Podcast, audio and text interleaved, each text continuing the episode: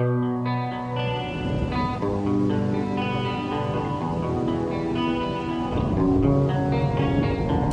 will not be pushed, filed, stamped, indexed, briefed, debriefed, or numbered. My life is my own.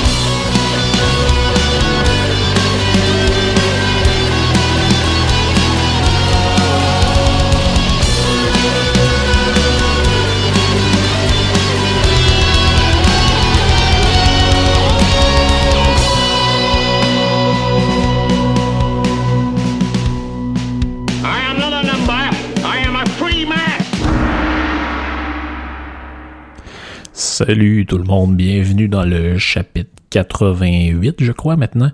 Euh, j'espère que tout le monde va bien. J'espère que vous avez apprécié les derniers podcasts et surtout euh, euh, celui-là que j'ai fait avec Adrien Pouliot, euh, qui était quel avenir pour la droite. Donc, on commence à avoir des réponses qui se dessinent par rapport aux questions qu'on posait dans ce dans ce podcast-là. Donc, si vous l'avez pas écouté, je pense que c'est un, un podcast bien intéressant pour le genre de thématique qu'on essaie de développer dans ce, podcast-là. Euh, Aujourd'hui, je veux, euh, je m'attarderai pas trop au début sur plein de détails parce que je pense qu'il y a du stock pas mal pour le podcast d'aujourd'hui, puis j'essaie de pas trop dépasser le 40 minutes idéalement pour que les podcasts aient une, une durée à peu près semblable d'un d'un podcast à l'autre. Sinon, je trouve que c'est euh, je trouve, moi, je trouve personnellement, je trouve ça plate d'écouter un podcast où ça dure euh, une heure d'un bar, puis euh, euh, 30 minutes la fois d'après, 22 minutes l'autre, 45 après. J'essaie de me standardiser autant que possible. Donc aujourd'hui, euh, je, je, ça fait longtemps que je voulais faire de quoi là-dessus. Je vais essayer de répondre à une question qu'on m'a souvent posée. Euh, je, je prétends pas que ce que je vais amener là, c'est une, une réponse définitive à ça mais euh, c'est une question que beaucoup de gens se posent, puis que, euh, à ma connaissance, il n'y a pas beaucoup d'éléments de réponse qui ont été donnés là-dessus. Et c'est la fameuse question à savoir pourquoi autant d'intellectuels sont socialistes ou plus simplement de gauche. Pourquoi, quand vous êtes dans la population en général, vous vous rendez compte que la majorité des gens sont, disons, on va dire des centristes, même des fois ils penchent plus à droite, c'est-à-dire des gens cons- conservateurs, euh, attachés aux valeurs familiales, là, ils veulent pas trop que les choses changent, ils sont ils sont euh, conservateurs au sens classe euh, commun du terme, si je peux dire.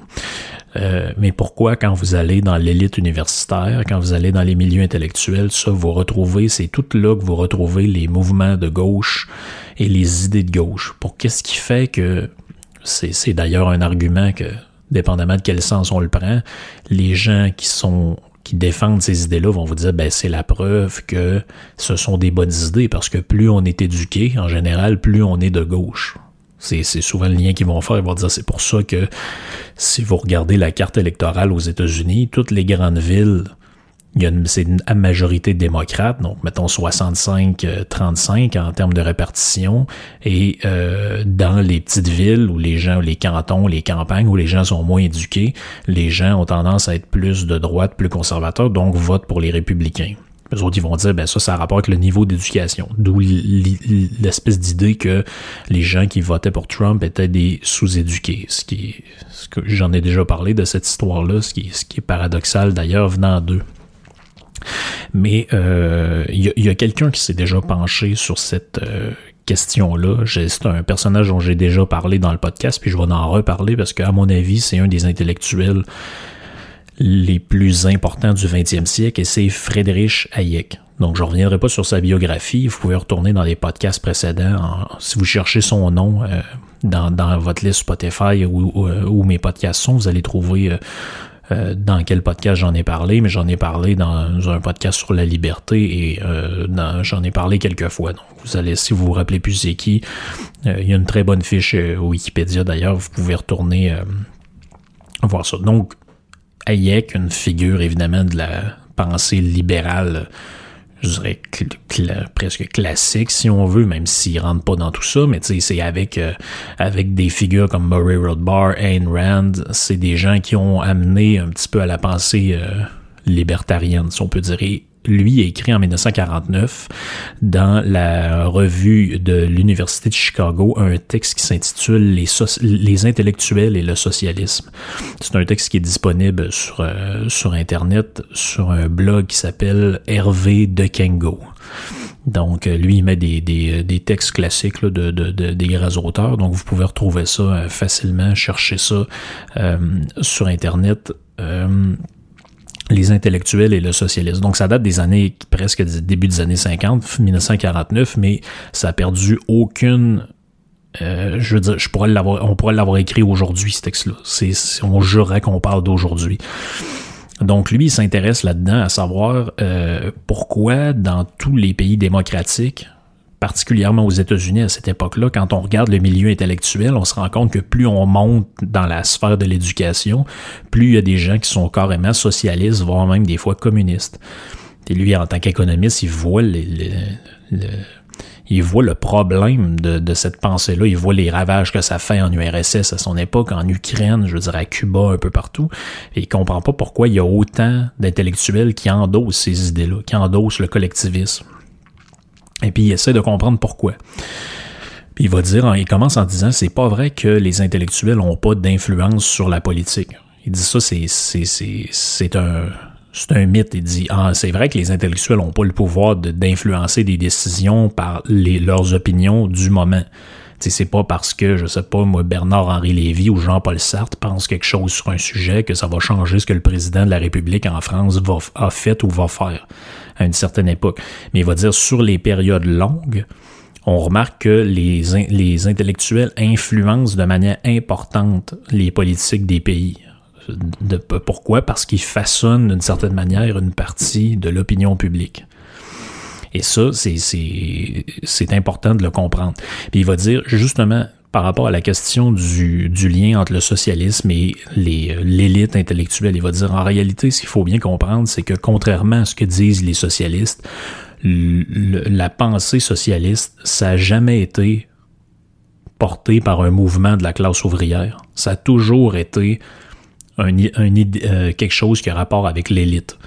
Il dit ce n'est en aucun cas un remède évident contre le mal que les intérêts de cette classe vont nécessairement réclamer. Il dit c'est une construction de théoriciens découlant de certaines tendances de la pensée abstraite dont pendant longtemps seuls les intellectuels étaient familiers et il a fallu de grands efforts de la part des intellectuels pour persuader les classes ouvrières de l'adopter comme programme.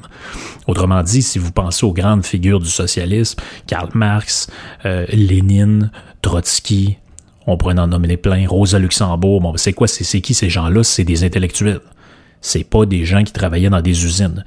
Pourquoi c'est comme ça? C'est parce qu'il n'y a pas personne qui travaille chez Ford en train de visser des boulons, qui a le temps de penser dans sa tête à produire une théorie où on renverse un système basé sur les classes sociales, la lutte des classes, la dialectique du maître et de l'esclave. Je veux dire, c'est trop compliqué.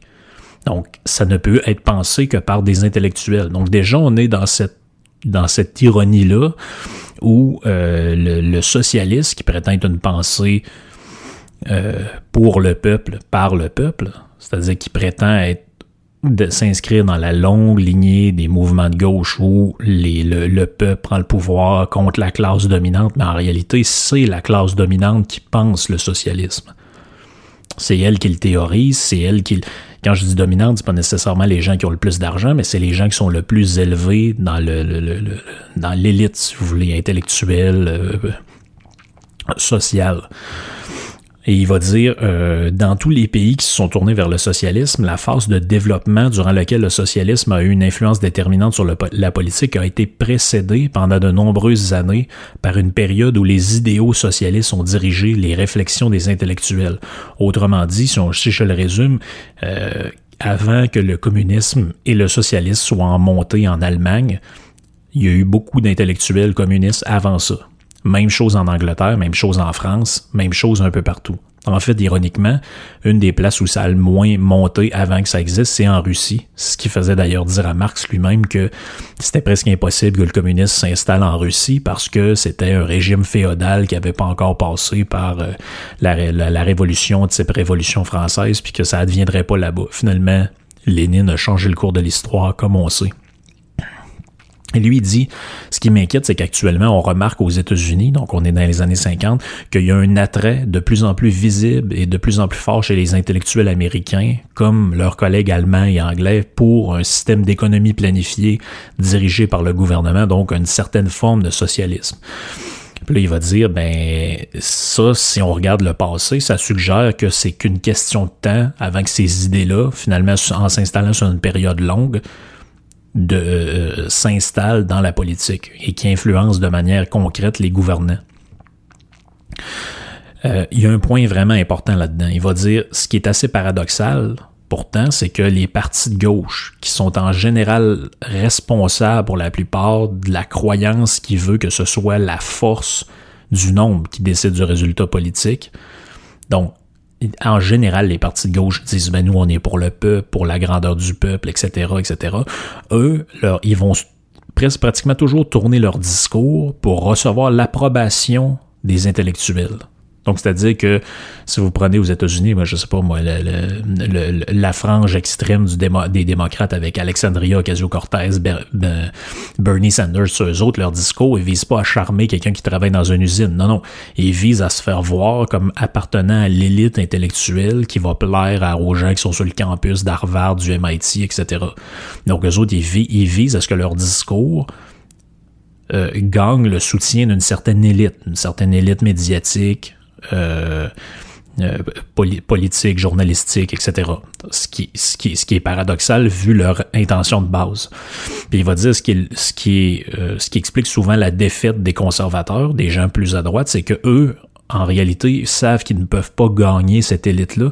Donc, ils, ont, euh, ils vont avec une vision un peu plus naïve de la démocratie qui consiste à essayer de persuader l'électeur individuel. Donc, je vais baisser vos impôts, je vais protéger vos droits et libertés, je vais, etc., etc. Donc, c'est deux manières d'entrevoir l'action politique. Et dans ce, ce texte-là, c'est important, il va euh, distinguer ce que c'est qu'un intellectuel d'un expert. Il va dire, il y a, une confusion là-dedans. Un expert, c'est quelqu'un qui fait, mettons, sa médecine, puis se spécialise en, euh, je sais pas moi, neurochirurgie, puis il connaît par cœur le, fonctionnement du cerveau, ses implications avec tel et tel médicament, etc., etc. Mais là, il va dire, ça, c'est un expert du fonctionnement du cerveau. Il va dire, un intellectuel, c'est pas ça. Un intellectuel, c'est quelqu'un qui, qui est formé à connaître beaucoup. C'est quelqu'un qui a une culture générale, une bonne culture générale, mais qui est spécialiste finalement de pas grand-chose. Puis en général, les profs universitaires de sciences sociales sont des intellectuels et non des experts. C'est-à-dire que euh, oui, ils ont peut-être une petite spécialisation dans un sujet de recherche X, mais leur rôle dans la société, c'est de s'exprimer sur X et Y problèmes. Il va dire l'intellectuel typique n'a pas besoin de posséder une connaissance spéciale quelconque, ni même d'être spécialement intelligent pour jouer son rôle d'intermédiaire dans la diffusion des idées. Ce qu'il qualifie pour ce travail est la vaste étendue de sujets sur lesquels il peut s'exprimer immédiatement par l'écrit ou par la, parole, ainsi qu'une position et des habitudes qui lui permettent de se familiariser avec des nouvelles idées avant ceux auxquels il s'adresse. Donc, il dit, dans cette classe-là, parce que c'est qui, là, finalement, ces gens-là? C'est pas juste les, professeurs d'université. Il dit, c'est les journalistes, les enseignants, les ministres, euh, des conférenciers, des publicitaires, des, ça peut rentrer les commentateurs de radio, des écrivains de fiction, des dessinateurs, des humoristes, des artistes. Il dit, tous ceux qui sont passés des maîtres dans la technique de transmission des idées. Mais, finalement, qui, souvent, ce sont plus des amateurs il dit, ils sont passés maîtres dans la technique de transmission des idées, mais ne sont le plus souvent que des amateurs en ce qui concerne la substance des idées qu'ils transmettent. Autrement dit, pensez à tous ces gens qui sont des activistes de l'environnement. Ils connaissent absolument rien là-dedans, ils savent pas ce que c'est que le CO2 fait dans l'air, puis c'est des, incultes en matière scientifique, mais ils sont des activistes de protéger Gaïa, faire ci, faire ça. Il va dire, ben ça, c'est ce que c'est qu'un intellectuel versus un expert.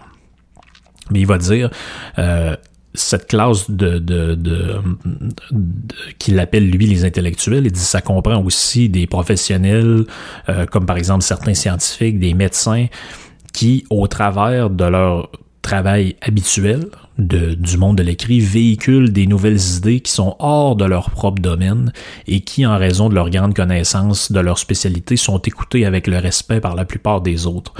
Autrement dit, pensez à un genre d'Hubert Reeves. Hubert Reeves est souvent prononcé sur plusieurs dossiers de société ou à un genre d'Albert Jacquard. Non, Albert Jacquard, je pense que de, formation, c'est un biologiste ben, il s'est, prononcé maintes fois sur l'éthique, sur toutes sortes de, de sujets, la F1, qu'est-ce qu'on devrait faire avec les voitures à essence. Donc, quand il fait ça, il est en dehors de, comme Reeve, il est en dehors de son champ de compétences. En fait, il, c'est pas qu'il sait rien là-dessus, c'est qu'il là, il est plus dans les, dans les souliers d'expert, mais dans les souliers de l'intellectuel.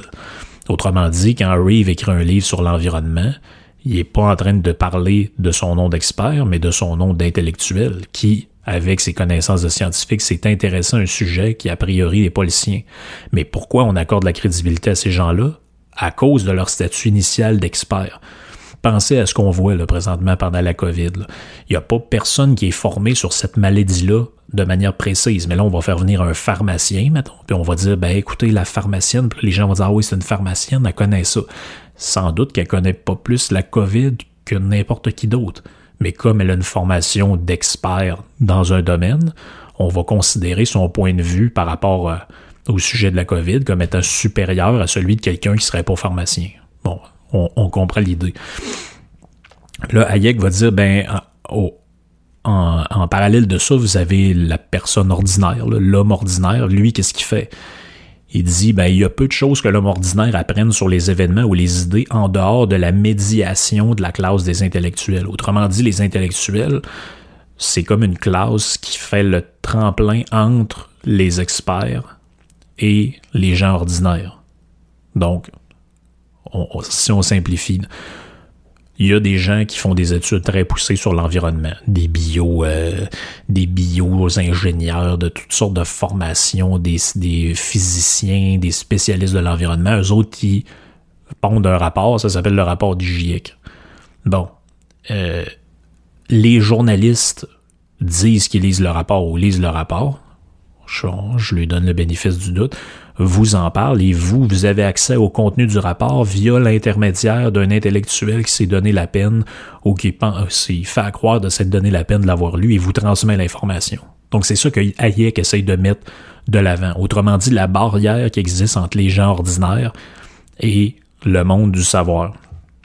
Il va dire, ce, qui est, ce qui est encore plus drôle là-dedans, c'est qu'en dehors de notre domaine de travail, donc même la personne qui est, je sais pas moi, microbiologiste, en dehors de la microbiologie, elle aussi peut être une personne ordinaire.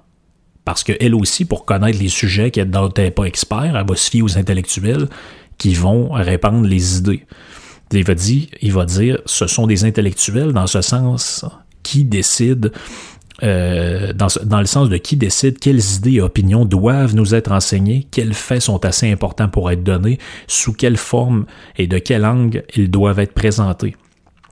Là, il donne un exemple. Il dit Il est particulièrement significatif pour notre problème que chaque spécialiste peut probablement donner plusieurs exemples dans son domaine qui ont une réputation populaire non justifiée de grands scientifiques uniquement parce qu'ils ont des idées politiques progressistes.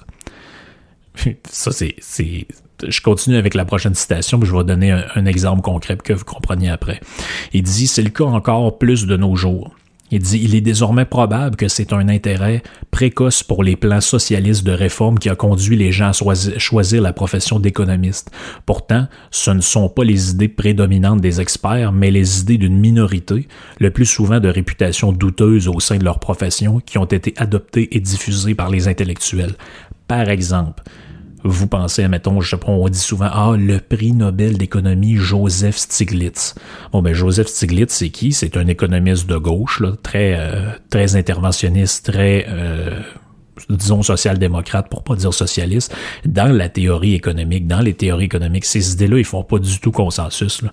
En général, le, libre marché, euh, la loi de l'offre et la demande, ça, c'est ce qui est reconnu dans la, dans la, la science économique. Pourtant, quand on vous présente Stiglitz, on vous dit c'est un des plus grands économistes. Pourtant, il n'est pas vu à l'intérieur de l'économie comme un, économiste incroyable. Il est vu simplement comme une genre de version réactualisée d'une espèce de John Maynard Keynes, de, l'économie telle qu'elle était euh, pensée par les sociaux-démocrates des années 65, 60-70. Mais il est présenté comme tel et reçoit des prix en rapport avec ça parce qu'il est vu dans le monde des intellectuels, c'est-à-dire les médias, les intellectuels de gauche, les universitaires, comme un grand économiste, parce qu'ils voient en lui un économiste qui justifie leurs idées à eux.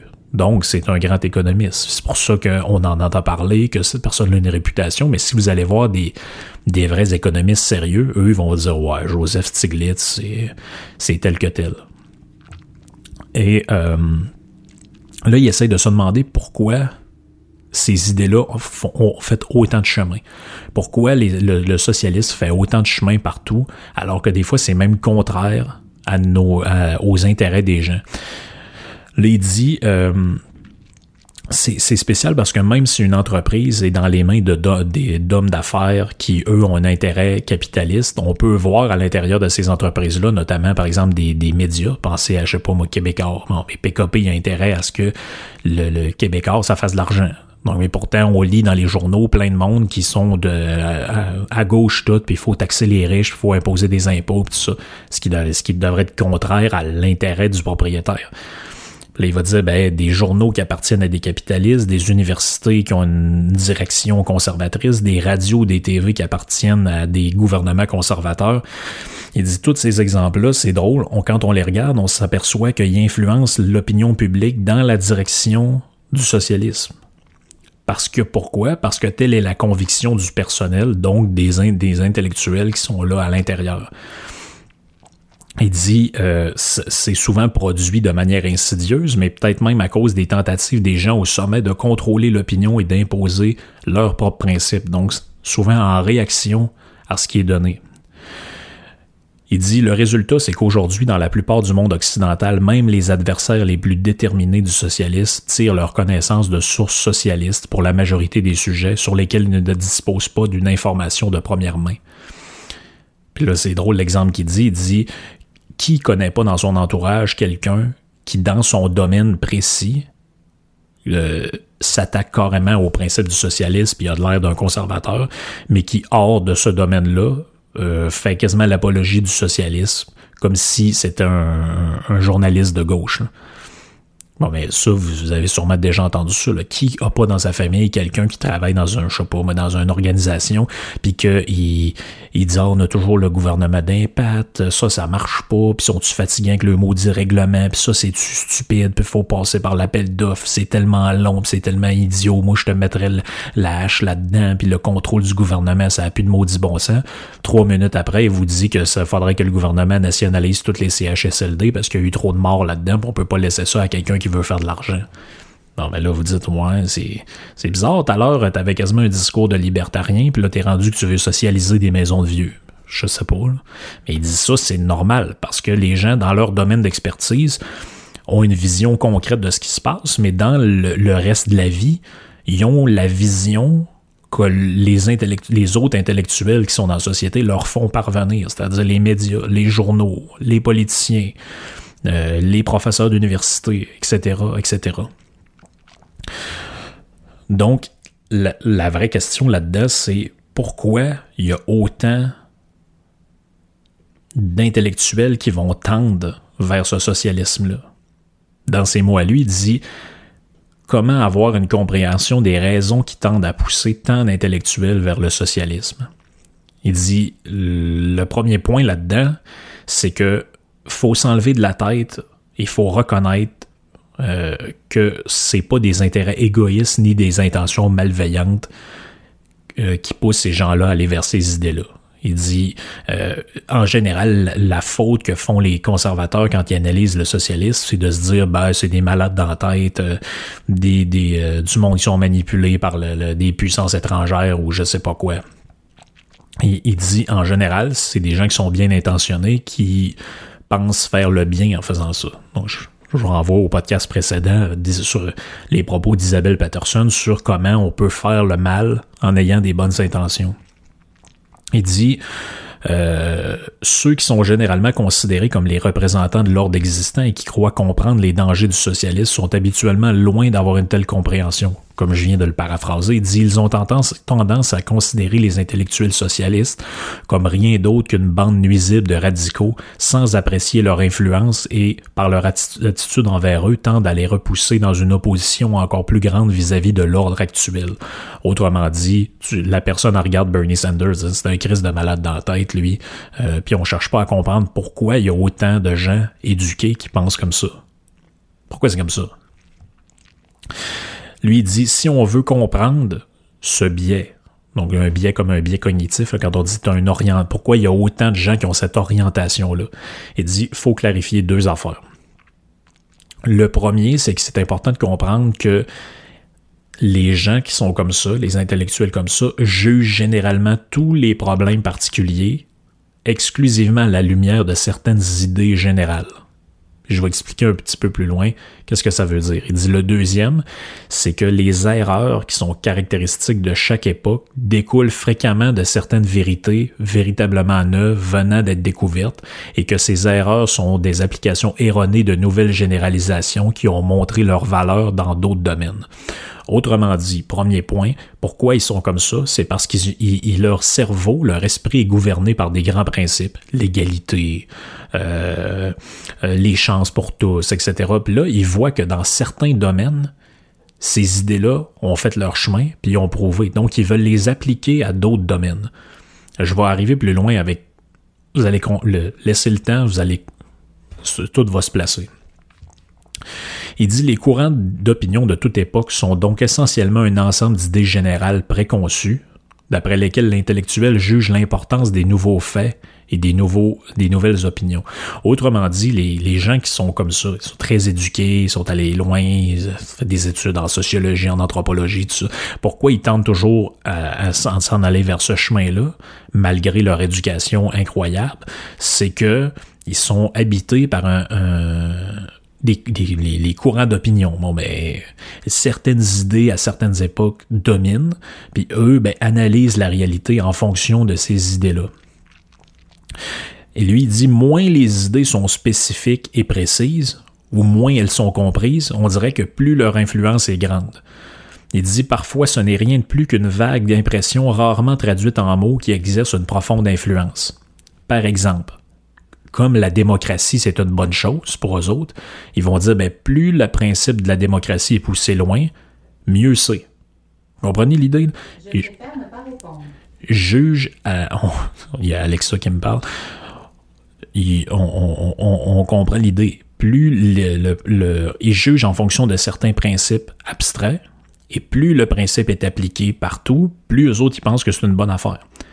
Donc, plus il y a quelque chose qui est, même si ça devient débile, donc tenir des élections scolaires, oui, mais c'est la démocratie. Ouais, mais tu dis, oui, mais ça sert à rien faire ça.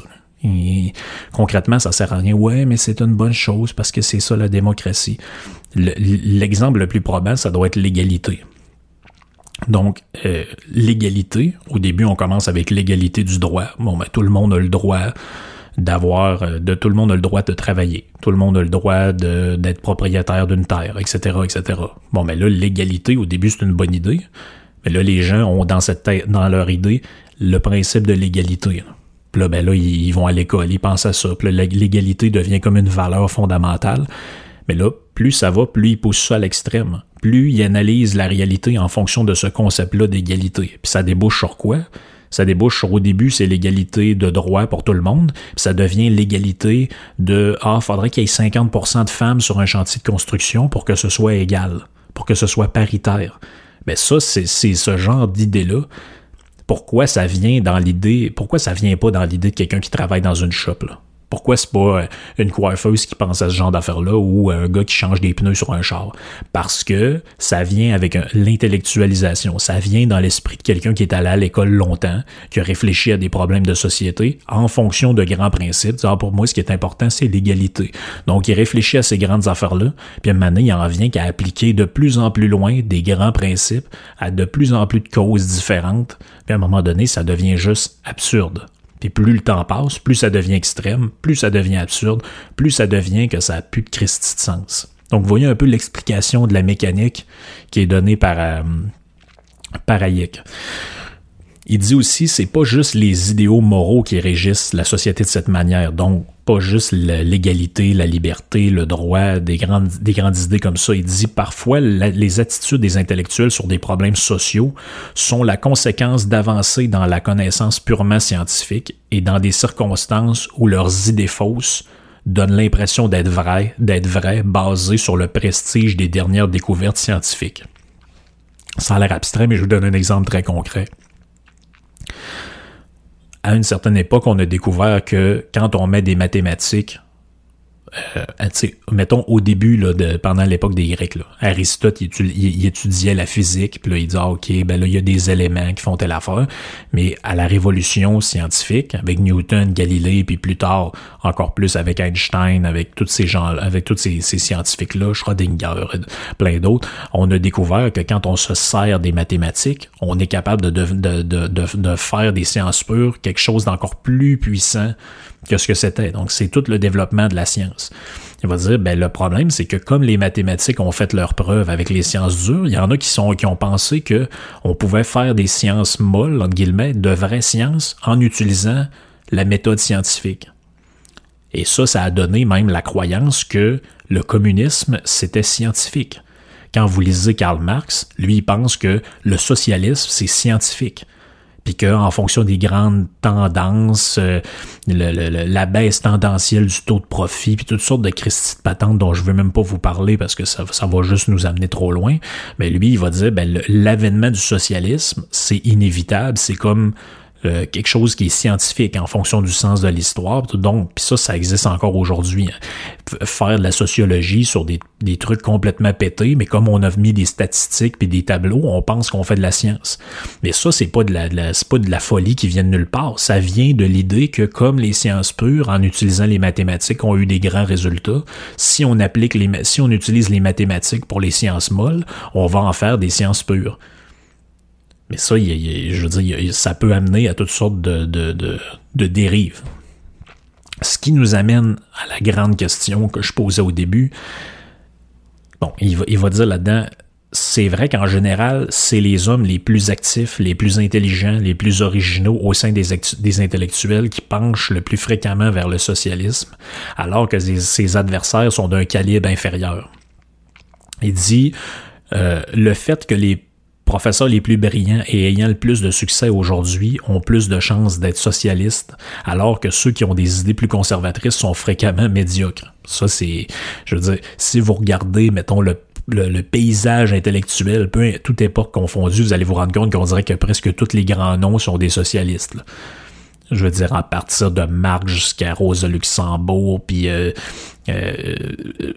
nommez-les tous, là, Albert Camus, Jean-Paul Sartre, Simone de Beauvoir, tous ces intellectuels-là qui ont marqué le 20e siècle, Freud y compris, euh, tous ces gens-là, il y avait des penchants vers le, socialisme c'est très rare. Il faut, faut faire vraiment un travail de fouillage comme j'ai fait pour comme je fais, mais j'essaie de vous entertainer avec ça dans le podcast pour trouver des auteurs qui sont vraiment des auteurs conservateurs ou qui ont des idées plus à droite. C'est vraiment dur de les, de les trouver parce que soit l'époque leur a pas fait de place, soit ils ont littéralement jamais existé.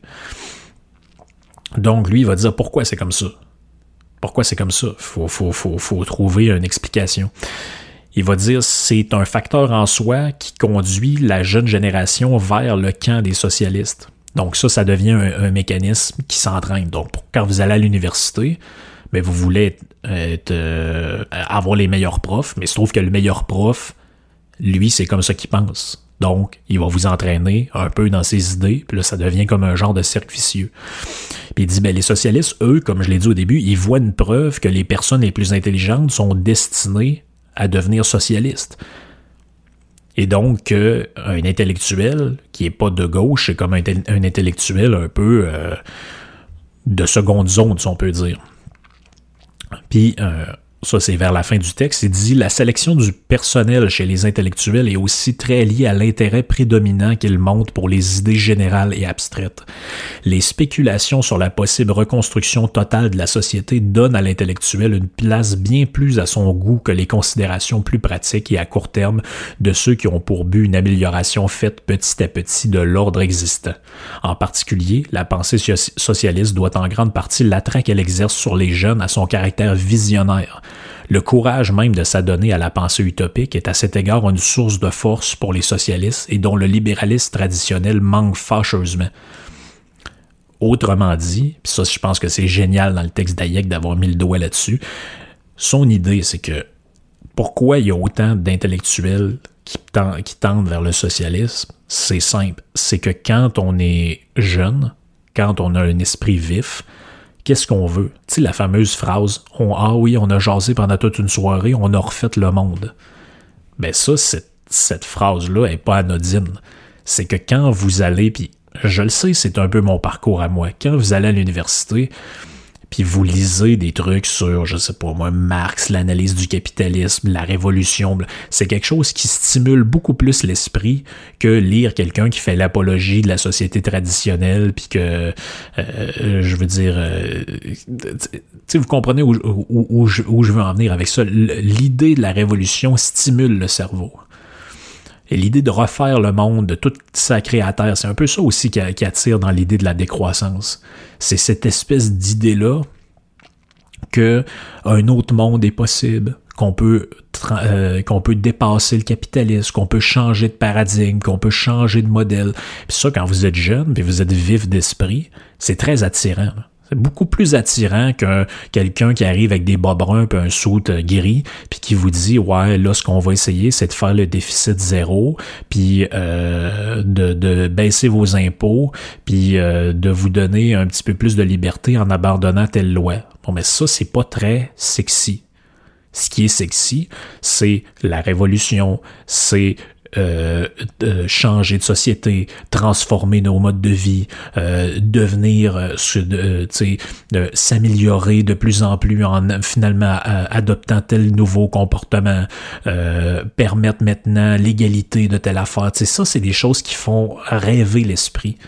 C'est pour ça que en général, les jeunes sont plus à gauche et c'est pour ça que les intellectuels le sont plus. Parce que quand vous passez votre vie à écrire des livres sur comment on devrait refaire le monde, comment on devrait euh, euh, dépasser le capitalisme, l'analyse complète de la société avec l'hôtel à faire, puis si on fait ça, on pourrait construire des micro-sociétés, puis renverser l'ordre établi. Donc, toute la pensée utopique, toute l'idée que l'un jour le monde sera plus comme il est, mais on va être, on va avoir dépassé l'individualisme, capitalisme, on va être devenu telle affaire puis telle affaire. Bon ben ça, en réalité, c'est très stimulant pour le cerveau quand vous êtes, vous êtes dans un travail intellectuel, c'est c'est, je veux dire, c'est, c'est quasiment enivrant de penser à ça. Il genre de, un genre de coït intellectuel là, relié à ça. Il dit cette différence entre les deux-là opère en faveur du socialisme, non seulement parce que la spéculation à propos des principes généraux fournit à ceux qui ne s'en comptent pas des faits de la vie de tous les jours une occasion de jouer avec leur imagination, c'est fort, là. C'est fort ce que dit Hayek. A une occasion de jouer avec leur imagination, mais aussi parce qu'elle satisfait un désir légitime de comprendre la base rationnelle de tout ordre social et offre la possibilité d'exercer une envie constructive à laquelle le libéralisme, après avoir remporté ses victoires, a laissé peu d'exutoire.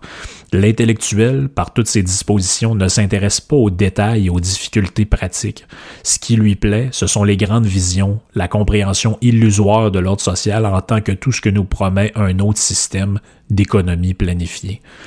Autrement dit, c'est un peu ce que j'ai dit avant, le, quelqu'un qui est intellectuel de nature, il a tendance à spéculer, essayer de voir l'avenir, essayer de comprendre les choses qui l'entourent, essayer de montrer comment les choses marchent. Mais ça, ça répond à une mécanique dans le cerveau, dans, votre esprit, qui euh, rend facile les visions, le, le, comment je pourrais dire, euh, facilite la vision utopique de la réalité. Et les idées socialistes, les idées de transformation de la société traditionnelle, mettre à, mettre à bas le roi, instaurer une république, toutes ces patentes-là qui, ont eu, qui a eu lieu dans l'histoire, ça va d'abord chercher, ça va chercher très peu les masses. C'est pour ça que les révolutions sont jamais des révolutions populaires, mais des révolutions menées par les intellectuels. C'était le cas de la Révolution française, la Révolution communiste, la Révolution américaine aussi.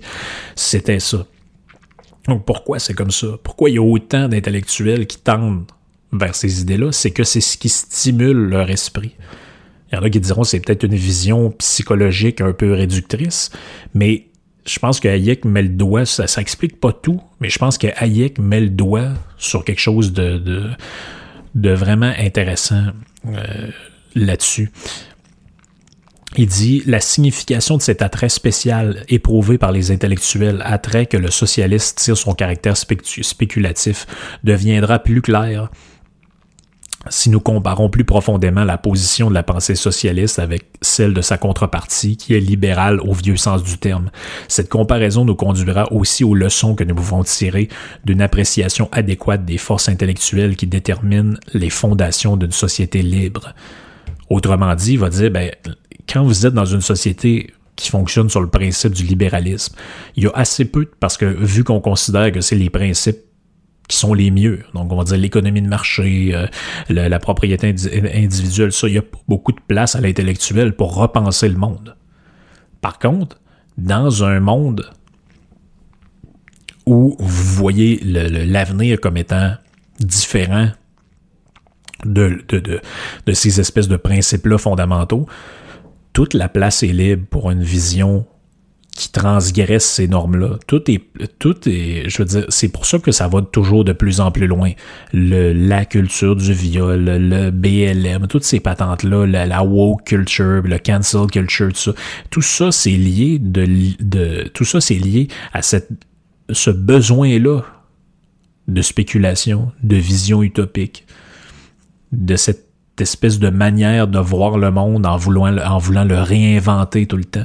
J'insiste sur cette expression-là. Ah oui, on a pris un verre autour d'un feu, on a réinventé le monde. Faudrait tout changer, faudrait ci, faudrait ça, lui, faudrait l'enlever, faudrait changer telle loi, faudrait que les gens fassent ci, faudrait que les autres fassent ça.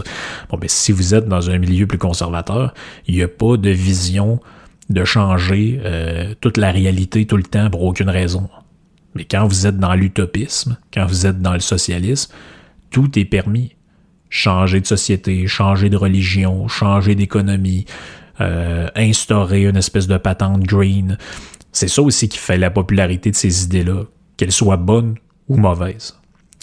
J'irai pas plus loin dans l'explication du texte, je vous, je vous, je vous y renvoie, comme je l'ai dit, euh, à, ce texte-là qui, euh, qui est un texte de 49 de, de Hayek qui s'intitule Les intellectuels et le socialisme. À mon avis, c'est, un texte... Euh, ça a peut-être été un petit peu compliqué. Si ça manquait de clarté, je m'en excuse. Vous peut-être vous réécouterez le podcast, mais le principe de base est quand même assez simple.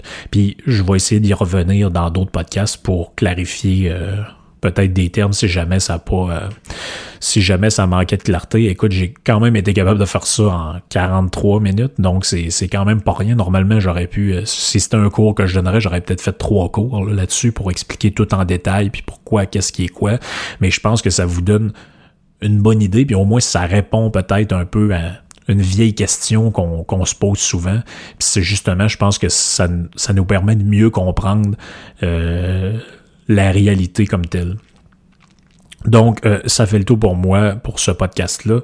Euh, je vous donne rendez-vous dans un, un prochain podcast, euh, peut-être la semaine prochaine. On, on essaie d'être régulier le plus possible. Ok, ciao tout le monde. Portez-vous bien.